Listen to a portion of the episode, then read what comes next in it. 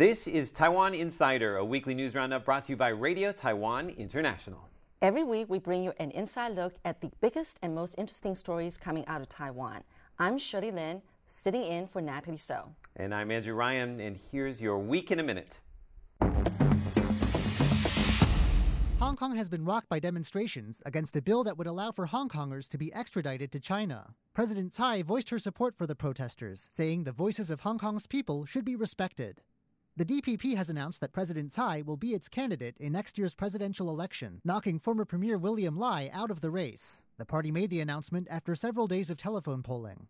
The fall armyworm, an agricultural pest, has reached Taiwan. The pest is believed to have been blown over from the Asian mainland. The consequences for Taiwan's agriculture could be severe since it destroys a number of major crops. The Taoyuan Flight Attendant Union has voted to allow members working for EVA Air to strike. However, the union says it's open to negotiations and a strike will not necessarily happen. Several entertainers have taken to social media to raise awareness about leopard cats. That's after the Miaoli County Council rejected a bill aimed at protecting the endangered species. The celebrities are now backing a petition to stop a development that will be built in the leopard cat's habitat. And that's your week in a minute. We turn now to our top story today.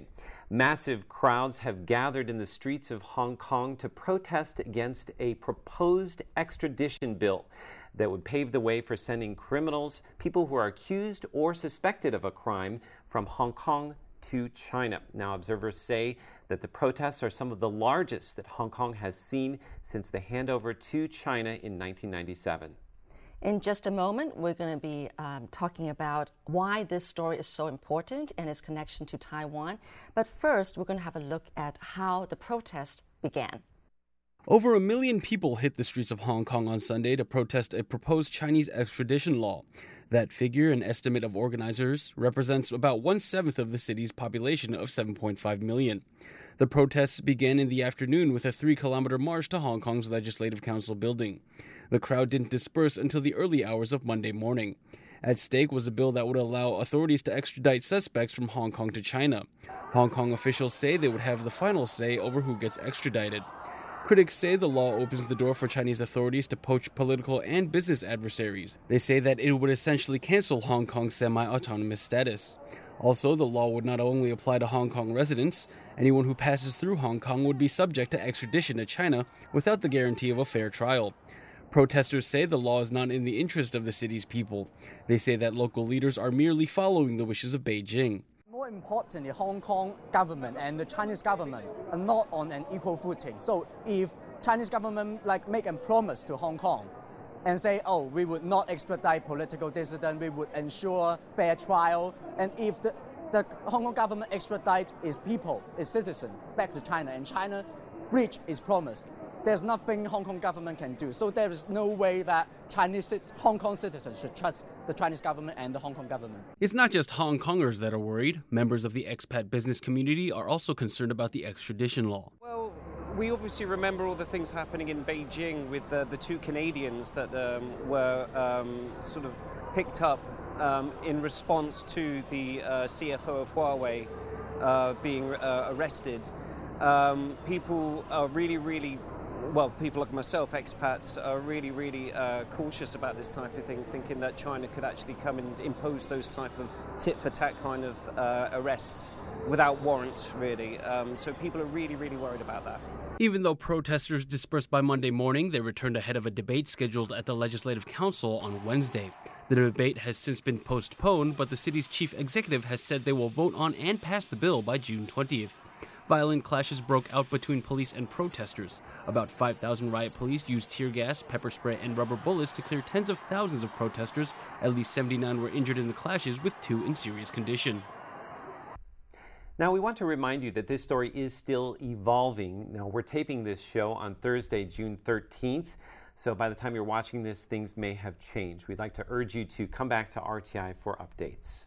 Now, the name of the bill, and I'm going to read this because it's rather long Fugitive Offenders and Mutual Legal Assistance in Criminal Matters Legislation Amendment Bill 2019. Wow. Now, what exactly does this proposed law do? Okay, so right now, Hong Kong has extradition agreements with about 20 other countries, including the United States, uh, the UK. Uh, what this bill would do is it would allow extradition requests from other places, namely China, Taiwan, and Macau. So, what does it cover? It covers uh, suspects who are accused of crimes like murder, rape, and polygamy, so bigger crimes. Also, it would be offensive, offenses with a maximum sentence of at least seven years in prison. What does it not cover? This is very interesting too. Uh, it does not cover nine different types of commercial offenses, so things like tax evasion or bankruptcy. Um, also, they say that it doesn't cover political or religious crimes. Now, the Hong Kong courts and the chief executive would have the final say in who gets extradited, but I should remind you that the chief executive is seen as a pro Beijing position. So, why are people so concerned about this proposed law? Well, there are several things to, to be concerned about. Uh, one is, is that it would apply to everyone who is on Hong Kong soil. So, that includes citizens, it includes foreign residents, people who are there for business. Um, and even tourists would be, uh, uh, this would apply to them as well. Now, when the British uh, returned Hong Kong to China in 1997, it was done under the understanding uh, that it would operate under the one country, two systems formula. Now, uh, essentially, that gives Hong Kong judicial and political autonomy. However, the passage of this bill would erode that judicial autonomy. Now, critics say that uh, China could use the bill to also go after political or religious dissidents uh, who would be tried under different crimes uh, there's also concern that people who are extradited would not face a fair trial in China. Mm. Now, the international community has spoken out against the bill. So, um, can you explain explain about that? Yeah, sure. Now that the United States, Canada, uh, the EU, um, the UK, they've all spoken out against it. Um, they're concerned about the legislation. They're concerned about uh, how it will impact their citizens on Hong Kong soil, and also they're worried about uh, the impact on business confidence in Hong Kong. Mm. Now, a lot of people here in Taiwan have also spoken out against the bill, right? Yes, that's correct. Uh, people all across the political spectrum have spoken out against it. And what's interesting is that Hong Kong has said uh, that they proposed the bill to actually help Taiwan. Now, the origins of the bill uh, and the reason why they're proposing it now can be traced back to a very brutal murder case that took place in Taiwan. And in fact, that's the subject of today's Taiwan Explained. In today's Taiwan Explained, I'm going to tell you about how a murder case in Taiwan prompted the push for a new extradition bill in Hong Kong. All right, well, Andrew, you've got exactly 60 seconds. Okay. So, are you ready? Uh, first, a little warning. I want to mention that the case we're going to talk about is a gruesome one. So, if you're not into that, you can fast forward about 60 seconds. All right. All right. So here we go. Ready, get set, go. Okay, in February of 2018, a young Hong Kong man allegedly murdered his girlfriend while on holiday in Taiwan. He then fled back to Hong Kong, where he is currently behind bars for stealing his girlfriend's money and property. Now, Hong Kong officials cannot prosecute him for the murder, even though he confessed to the crime. And they cannot extradite him to Taiwan because there's no extradition agreement. And also, he may be released as soon as October. Now, Hong Kong's chief executive says the Taiwan murder case has set the clock ticking. We don't want the suspect to escape. But Taiwan officials say that that's just an excuse to pass the legislation. Now, a Taiwan official says without the removal of threat to Taiwan nationals, we will not agree to the case by case transfer proposed by the Hong Kong authorities. That official says that Taiwanese people worry about becoming the next Li Mingzhe, a Taiwanese democracy activist who disappeared in China more than two years ago and is currently in a Chinese prison for subverting state power. That was perfect, Andrew. Thank you, Shirley. Well, thanks, Andrew. And that's Taiwan Explained for the week. Now, the events in Hong Kong have been a very important news story here in Taiwan for another reason, and that is because Beijing has proposed in the past using the formula of one country, two systems as a way of ruling Taiwan. Now, of course, that's a very controversial uh, subject because Taiwan is ruled separately from China and has its own government. Now, it is election season here in Taiwan, so let's have a look at how the candidates have responded to the news in Hong Kong. So, we're going to start with the ruling party, the Democratic Progressive Party or DPP. Now, President Tsai Ing wen said Taiwan will support Hong Kong, but must also protect itself. She said the only thing one country, two systems has achieved is the complete deprivation of the Hong Kong people's freedom and rights in the last 22 years. Now, just today, the DPP has confirmed that President Tsai will be the party's presidential candidate in the upcoming elections. Another person that we have our eye on is independent Taipei Mayor Ko Wen-je. Let's have a look at what he said. The protests said it all. He said that if one country, two systems was applied to Taiwan in the same way as it's applied to Hong Kong, Taiwanese people would not accept it. Now let's have a look at the responses from the Kuomintang, which is the main opposition party. That's the KMT, which is considered to have a more conciliatory approach toward China. First, we have the establishment candidate, former mayor of New Taipei City, Eric Chu, who said Hong Kong's present will not be Taiwan's future. We have never considered one country, two systems as a viable option ever. Thank goodness we avoided another Tiananmen Square. Now, the man behind the uh, components inside your iPhone, that's Foxconn founder Terry Gou. He is also running for president, and he also responded to the events in Hong Kong. Let's have a look at what he said. Hong Kong's one country, two systems has failed. So, as you can see, no mincing of words there. And then there's Kaohsiung Mayor Han Kuo-yu, failed to come up with an immediate response, though. He said simply, I don't know. So that's a look at how presidential candidates responded to the news in Hong Kong. Up next, let's have a look at what people are saying on the internet in hashtag Taiwan.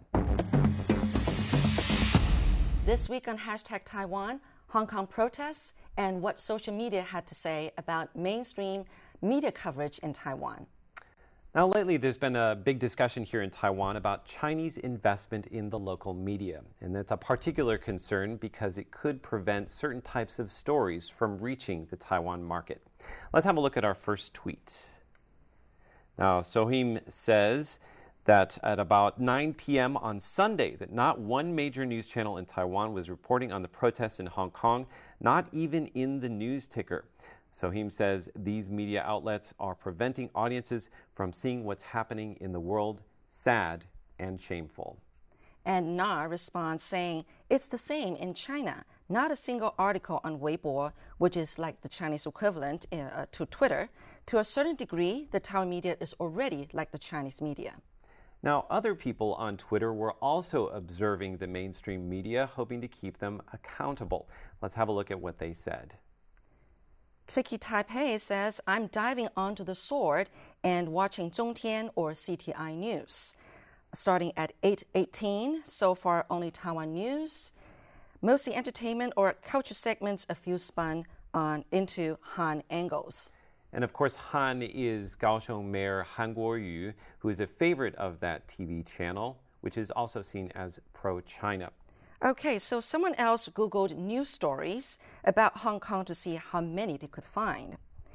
Peng Qi says two articles each on Liberty Times and United Daily News, one each on SET News, Up Media, and ET Today, and none on China Times. And I think we can actually point out that China Times and CTI are, are the same company. But one news outlet was head and shoulders above the rest. And that's Apple Daily, which actually originated in Hong Kong and is now Taiwan's top circulation newspaper. They had six stories on the Hong Kong protests over a span of five hours on Sunday. Now, one person on Twitter even posted a video of himself flipping through the China Times.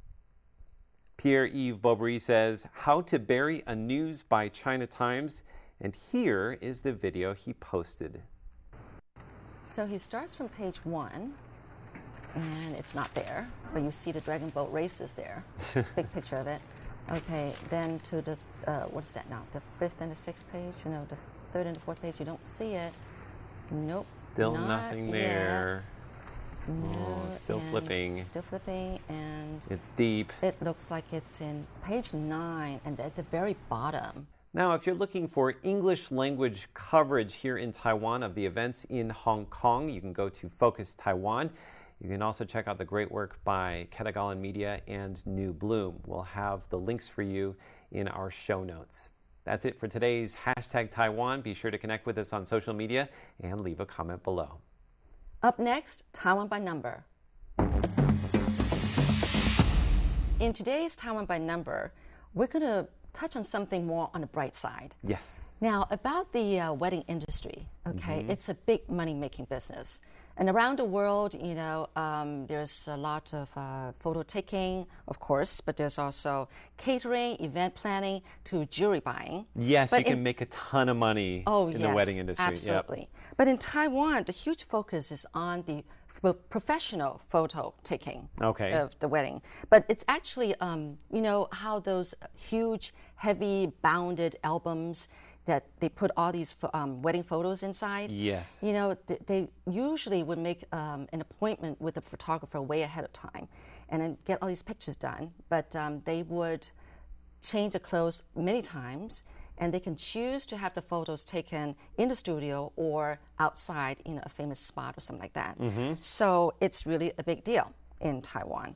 But first of all, though, we're gonna um, I'm gonna ask you a question. Okay, this is the So you're part where gonna- Shirley quizzes me. Yes, I'm going to ask you for a number. Now, Okay. Can you guess the total cost of um, planning a wedding for these newlyweds, which includes photo shoots, okay, and the banquet itself, the venue, and all that kind of stuff? Just a rough number, and you can just guess the number in New Taiwan dollars. Okay. so essentially, what Shirley is doing is she's asking an unmarried person to guess how much it costs to get married. You can do Um, okay, uh, total it. Mm, total, banquet, photos, props, the whole shebang. the whole kit and caboodle, as they say. Yes. I'm gonna say uh, 200,000 Taiwan dollars. We'll have the answer for you in a second, but first, let's watch this really cute video of these elderly couples taking their very first wedding photos in their 80s. For five couples in Yunlin County, this is a big day. Decades after they got married, they're finally getting the chance to put on suits and wedding gowns and have some photos taken. All of these people are now in their 80s and missed the chance to have a wedding photo shoot when they were first married. A group of vocational students majoring in fashion has helped make it all possible. These students have made up the brides. For some of these ladies, it's their very first time putting on makeup. The students also prepared bouquets of handmade roses for the occasion. At the end, the photographer takes pictures of the grooms kissing the brides on the cheek. They may no longer be newlyweds, but these photos capture something even greater memories of a lifetime together. Oh, Shirley, that is just about the cutest video I think I've seen in a long Isn't it? time. Yes, it's just so cute. I love the part where she like kind of she puts the veil out of her face. Oh, it's so sweet. All right. Well, before the video, I had asked you what's the average cost of having a wedding in mm-hmm. Taiwan? And now we're going to see the exact answer. Okay. Whoa, seven hundred and fifty thousand dollars. I was way off, Shirley. You were. I said two mm-hmm. That's like three times as much. Right. So in US dollars, that's 24,000. Wow. Yeah. Whoa, whoa, whoa. I'm gonna think twice. I know. Three times about getting married. Well, anyway, the wedding photo taking is a part that costs quite a lot, okay, mm-hmm. in all this. Now, the history behind it is that it began during the Japanese occupation period, Okay. which uh, was from 1895 to 1945. Back then, photo studios offered the service of taking wedding photos, and the practice just kind of developed from there. Okay. So, in the 1950s, 80% of all wedding photos of newlyweds took place in the studios. Oh, it's in the wedding studios. That's where they actually took the photos. Right, okay, right. I see. I see. I, I know now people will actually fly to Taiwan from places like Malaysia and Hong Kong to get their photos done in Taiwan, to go to Sun Moon Lake or go to the beaches of Kending. Well, fascinating. Well, thank you so much. And that was today's Taiwan by number. Well, we hope you enjoyed this edition of Taiwan Insider. Be sure to connect with us on social media and leave a comment below. Also, check out the show notes below for more information. For Taiwan Insider, I'm Shirley Lin. And I'm Andrew Ryan. See you next week.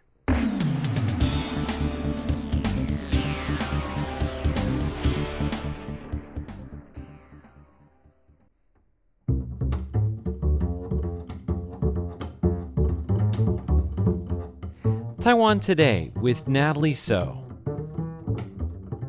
Hello and welcome to Taiwan Today. I'm Natalie So.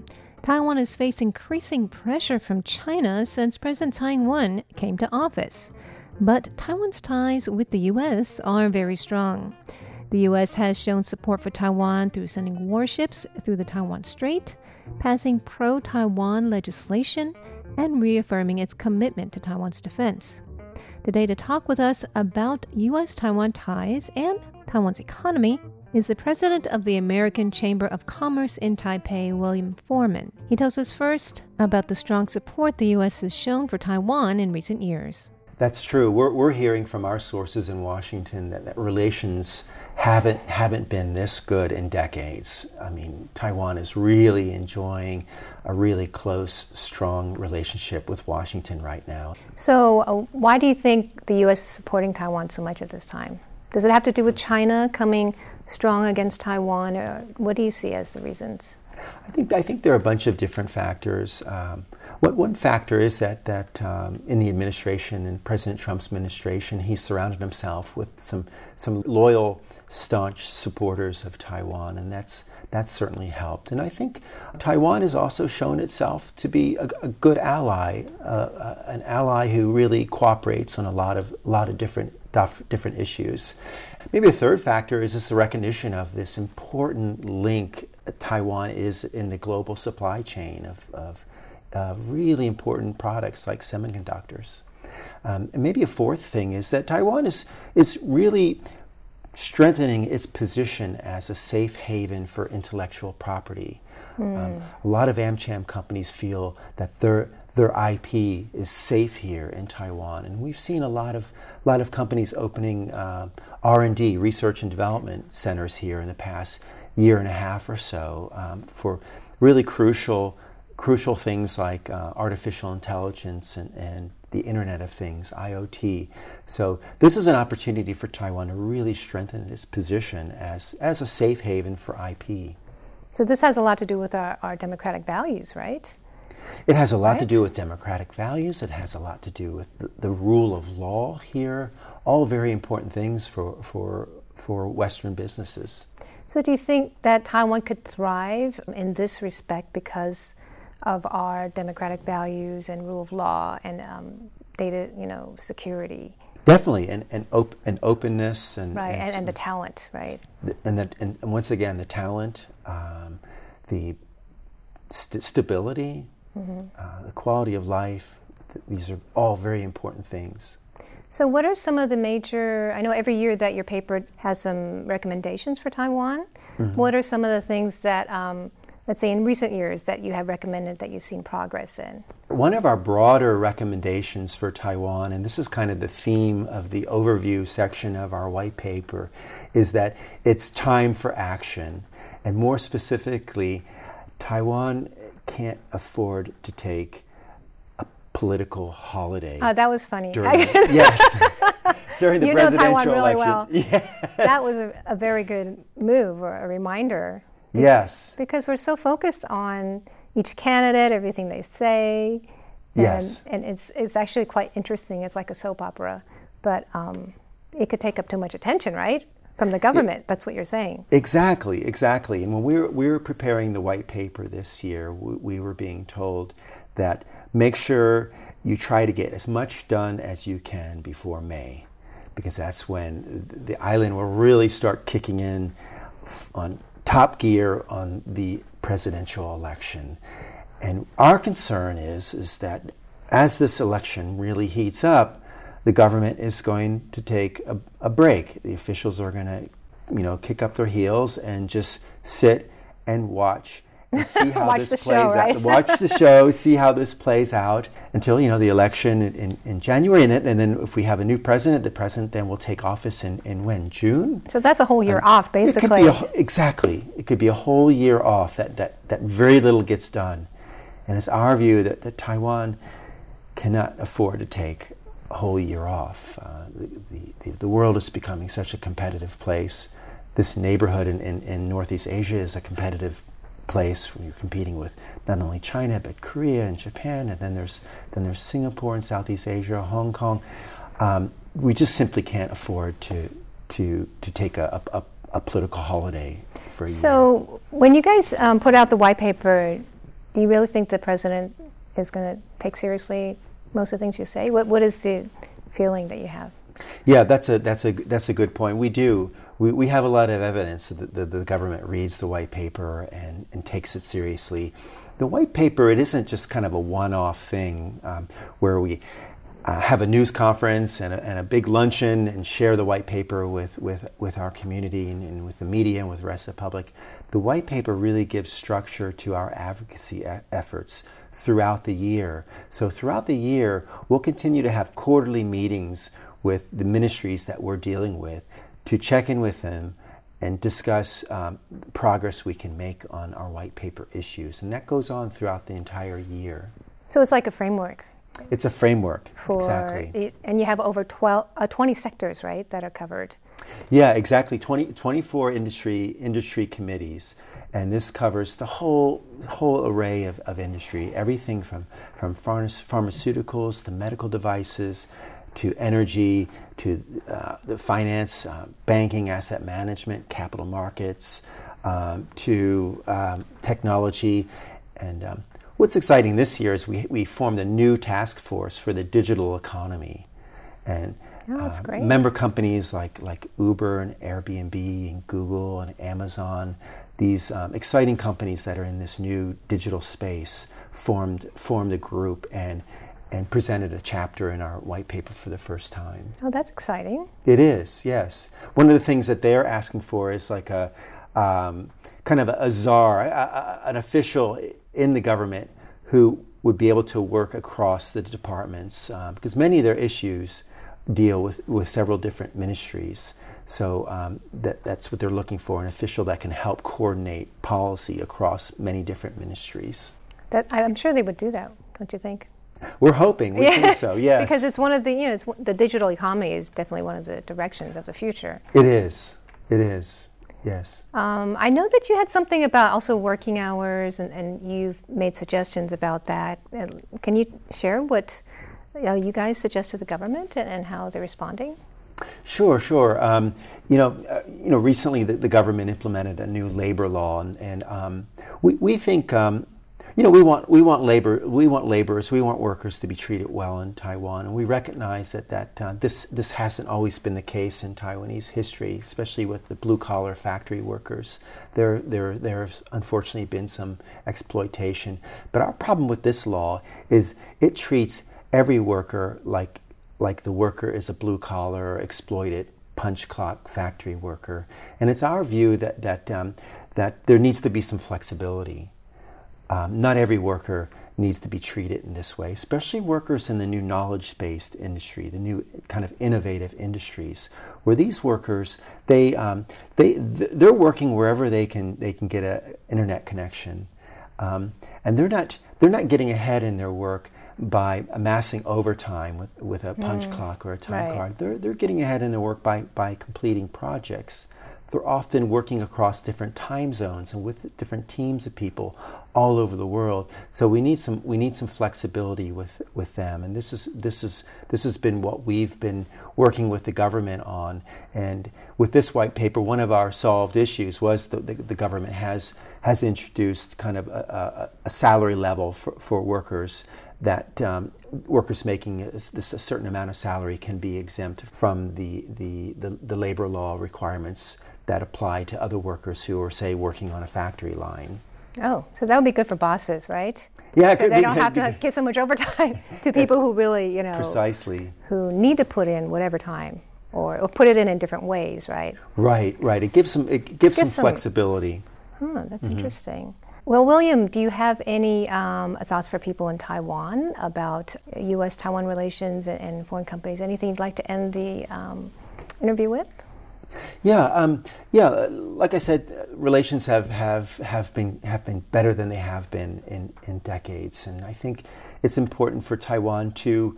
Um, I say this all the time to, to know who your friends are in the world. You know, and you really guys are important. really our friends. we are your, we are your friends, and um, and AmCham, you know, AmCham has a long history, uh, almost seventy years of history in, in Taiwan, and, and we've, we've been among the strongest advocates of Taiwan. And next month, we do what we do every year. We do an annual trip to Washington where we'll go to advocate for Taiwan. And some of the things, you know, we'll be advocating for are, uh, like we discussed for bef- before already, the, the, the, the, the trade agreement, a, a, bilateral trade agreement. We're asking um, the United States to allow more high level visits officials. We think that's that's important.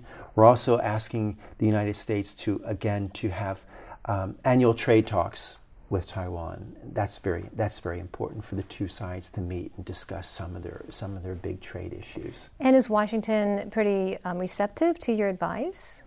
Washington has been receptive, especially in Congress. I think um, Taiwan's greatest supporters continue continue to be on Capitol Hill in, in Congress and we get a lot of um, uh, we have a lot of receptive um, listeners in, in the Trump administration as well. The one challenge is is that the Taiwan policy isn't completely coherent though in the United States.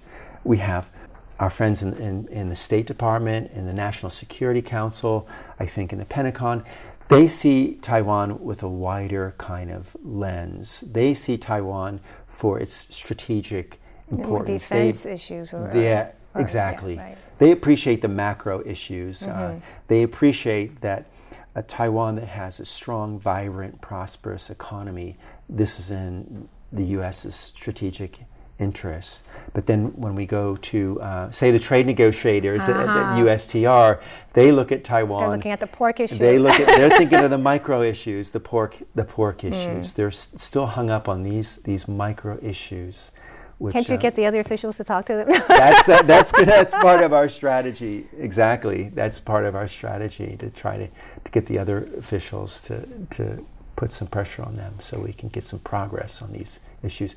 We go to Washington and we tell we tell everyone we meet that I've got 500 member companies and none of them are really in the pork business. That all the issues are being held hostage to this this pork well, issue. It's not fair, right?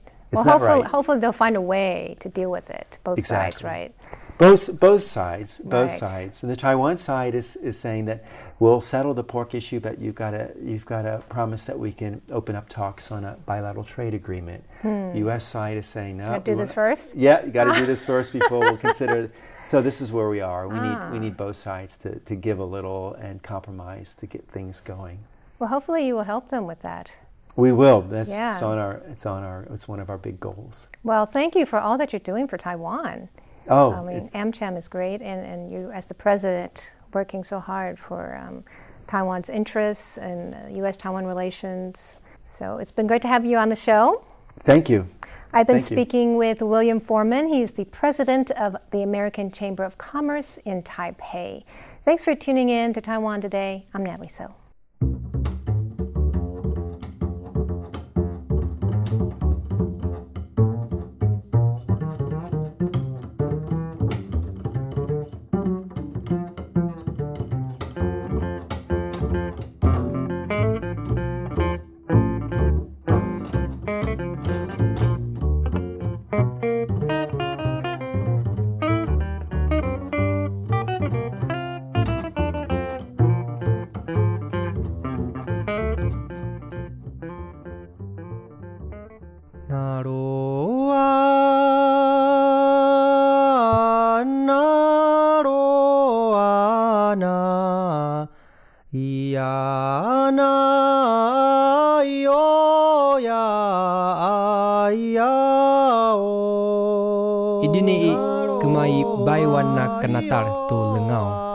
The sound of the Puyuma tribe on Radio Taiwan International.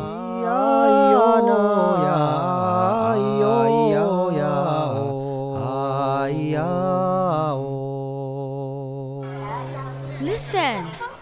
Are you listening? this is the sound of my country. This is the sound of Taiwan.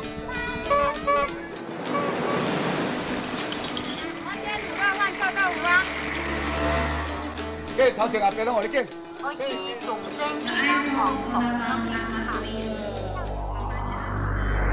Taiwan, a small island with a whole world of sounds.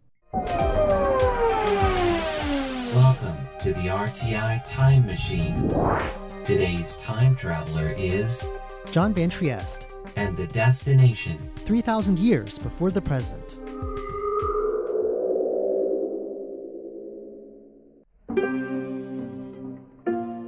Not far from RTI studios, within walking distance of where I'm recording this, are the remnants of an ancient habitation, a prehistoric site where people lived thousands of years ago.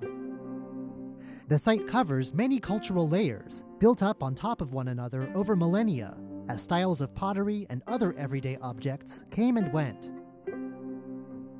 One of the many layers in this record stands out, though. It's unlike anything that came before it in Taiwan, and unlike anything found in other regions of the island either.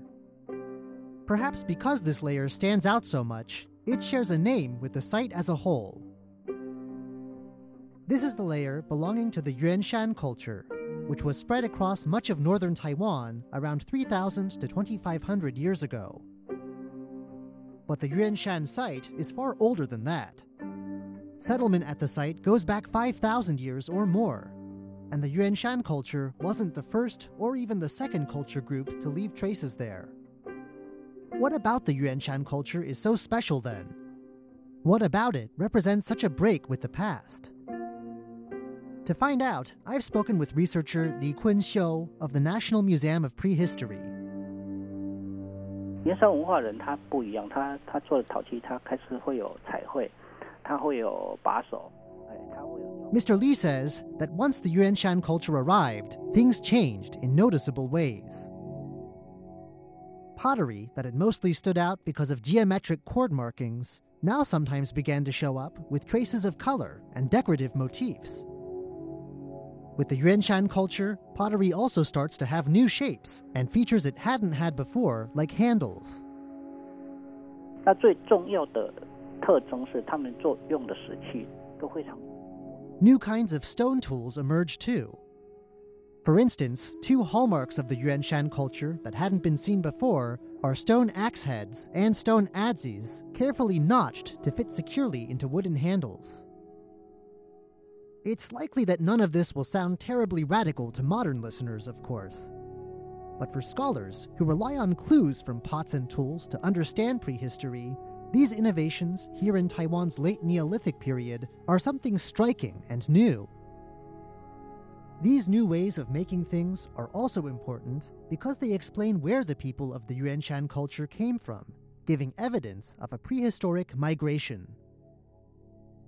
其实原山文化很明显是从呃中国大陆的东南沿海那边过来的，一直可能也当然也有可能是从越南，因为 In Taiwan's archaeology, this way of making things is unique, but it can be found in other places, specifically in continental Asia. The likely origin of the Yuanshan culture people is somewhere along the coast of southeast China, or perhaps in Vietnam.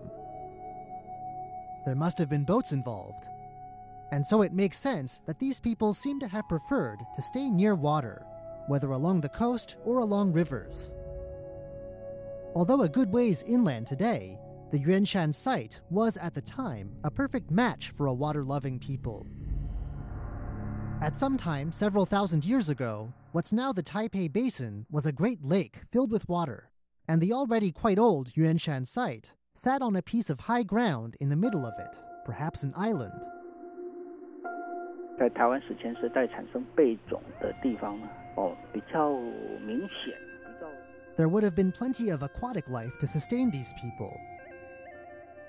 In the layer occupied by the Yuan Shan culture, the Yuan Shan site is characterized by heaping mounds of discarded shells. Mr. Lee adds, however, that these people weren't entirely confined to the water. There is also an abundance of pig and deer bones around in the Yuan Shan culture layer, showing that the forests nearby had a wealth of game, and that the people who lived here were skilled at hunting. 越靠近台北市、台北盆地的地方，原山文化的表现就越清楚，然后越远的地方大概就。 This kind of lifestyle and these kind of artifacts can be found at other sites too, of course.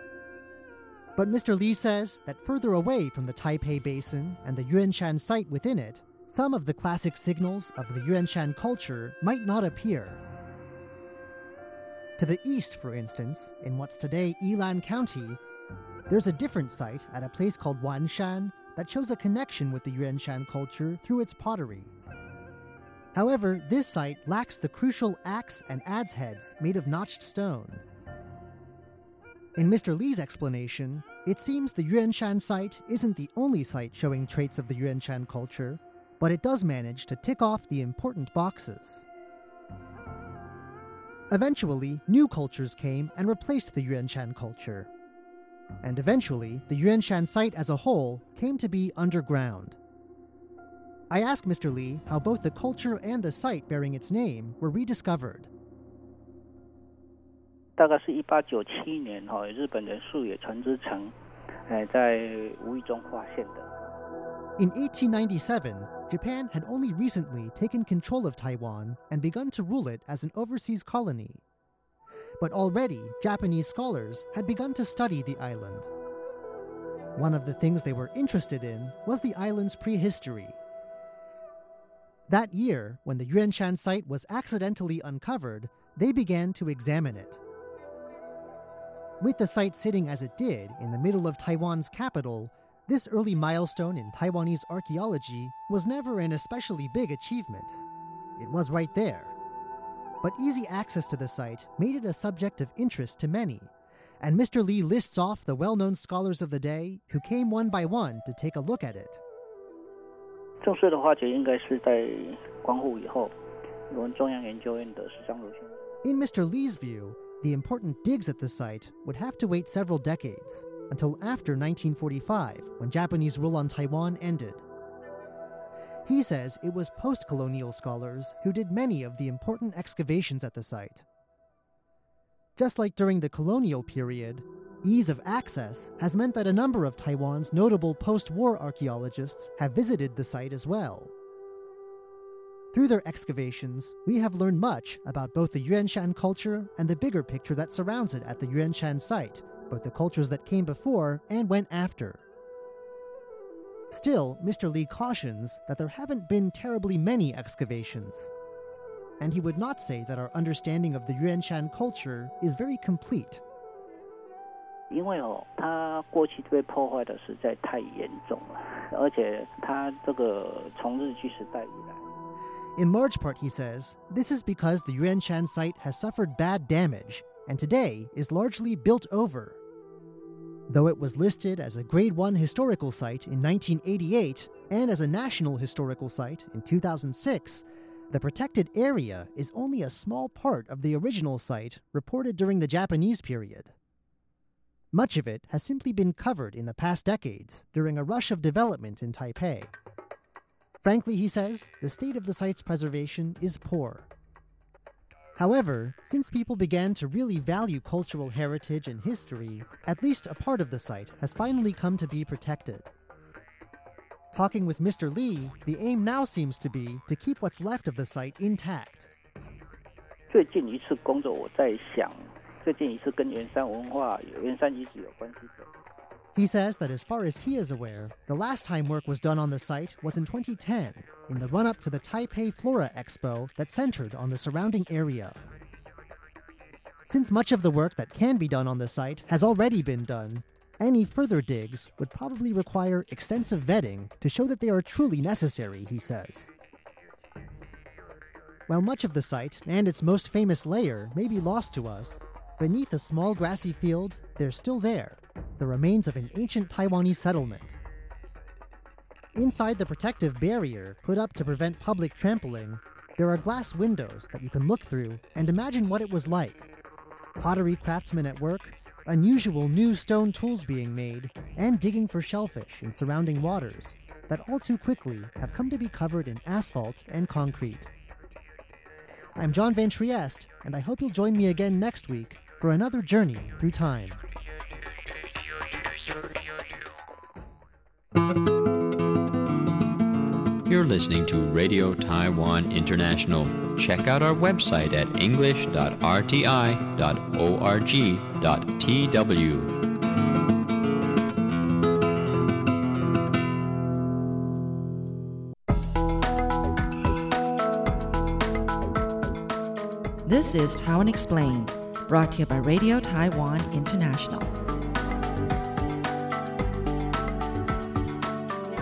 the name of the bill, and I'm going to read this because it's rather long Fugitive Offenders and Mutual Legal Assistance in Criminal Matters Legislation Amendment Bill 2019. Wow. Now, what exactly does this proposed law do?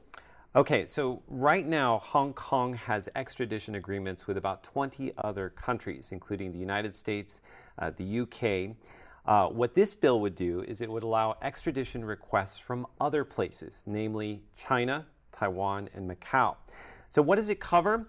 It covers uh, suspects who are accused of crimes like murder, rape, and polygamy, so bigger crimes. Also, it would be offensive, offenses with a maximum sentence of at least seven years in prison. What does it not cover? This is very interesting too.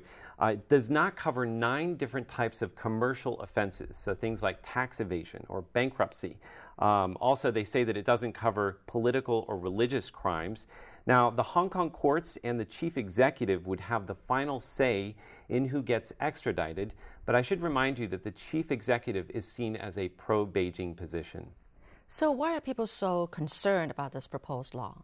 Well, there are several things to, to be concerned about. Uh, one is, is that it would apply to everyone who is on Hong Kong soil. So, that includes citizens, it includes foreign residents, people who are there for business, um, and even tourists would be, uh, uh, this would apply to them as well. Now, when the British uh, returned Hong Kong to China in 1997, it was done under the understanding uh, that it would operate under the one country, two systems formula.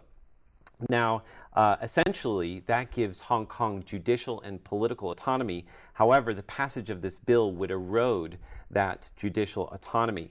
Now, critics say that uh, China could use the bill to also go after political or religious dissidents uh, who would be tried under different crimes. Uh, there's also concern that people who are extradited would not face a fair trial in China. Mm. Now, the international community has spoken out against the bill. So, um, can you explain explain about that? Yeah, sure. Now that the United States, Canada, uh, the EU, um, the UK, they've all spoken out against it. Um, they're concerned about the legislation. They're concerned about uh, how it will impact their citizens on Hong Kong soil, and also they're worried about uh, the impact on business confidence in Hong Kong. Mm. Now, a lot of people here in Taiwan have also spoken out against the bill, right? Yes.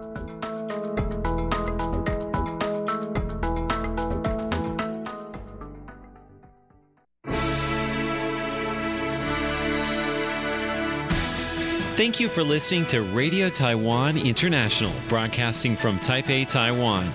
Check out our website at english.rti.org.tw. Again, that's english.rti.org.tw for the latest news and features from Taiwan. You can also listen to our programs and watch videos as well. Our 60 minute English language program can also be heard every day at the following times and frequencies. In southern China and South Asia from 1600 to 1700 UTC on 6180 kilohertz. Again, that's in southern China and South Asia from 1600 to 1700 UTC on 6180 kilohertz. And in Southeast Asia from 0300 to 0400 UTC on 15320 Again, that's in Southeast Asia from 0300 to 0400 UTC on 15320 kilohertz. We'd love to hear from you. Please send your comments to P.O. Box 123 199, Taipei, Taiwan. Again, that's P.O. Box 123 199, Taipei, Taiwan. Or send an email to rti at rti.org.tw. Again, that's rti at rti.org.tw. Also, visit us on Facebook. The address is fb.me forward slash Radio Taiwan International. Once again, on Facebook, we're located at fb.me forward slash Radio Taiwan International for videos, photos, and news of interest from Taiwan. Thank you once again for listening to Radio Taiwan International.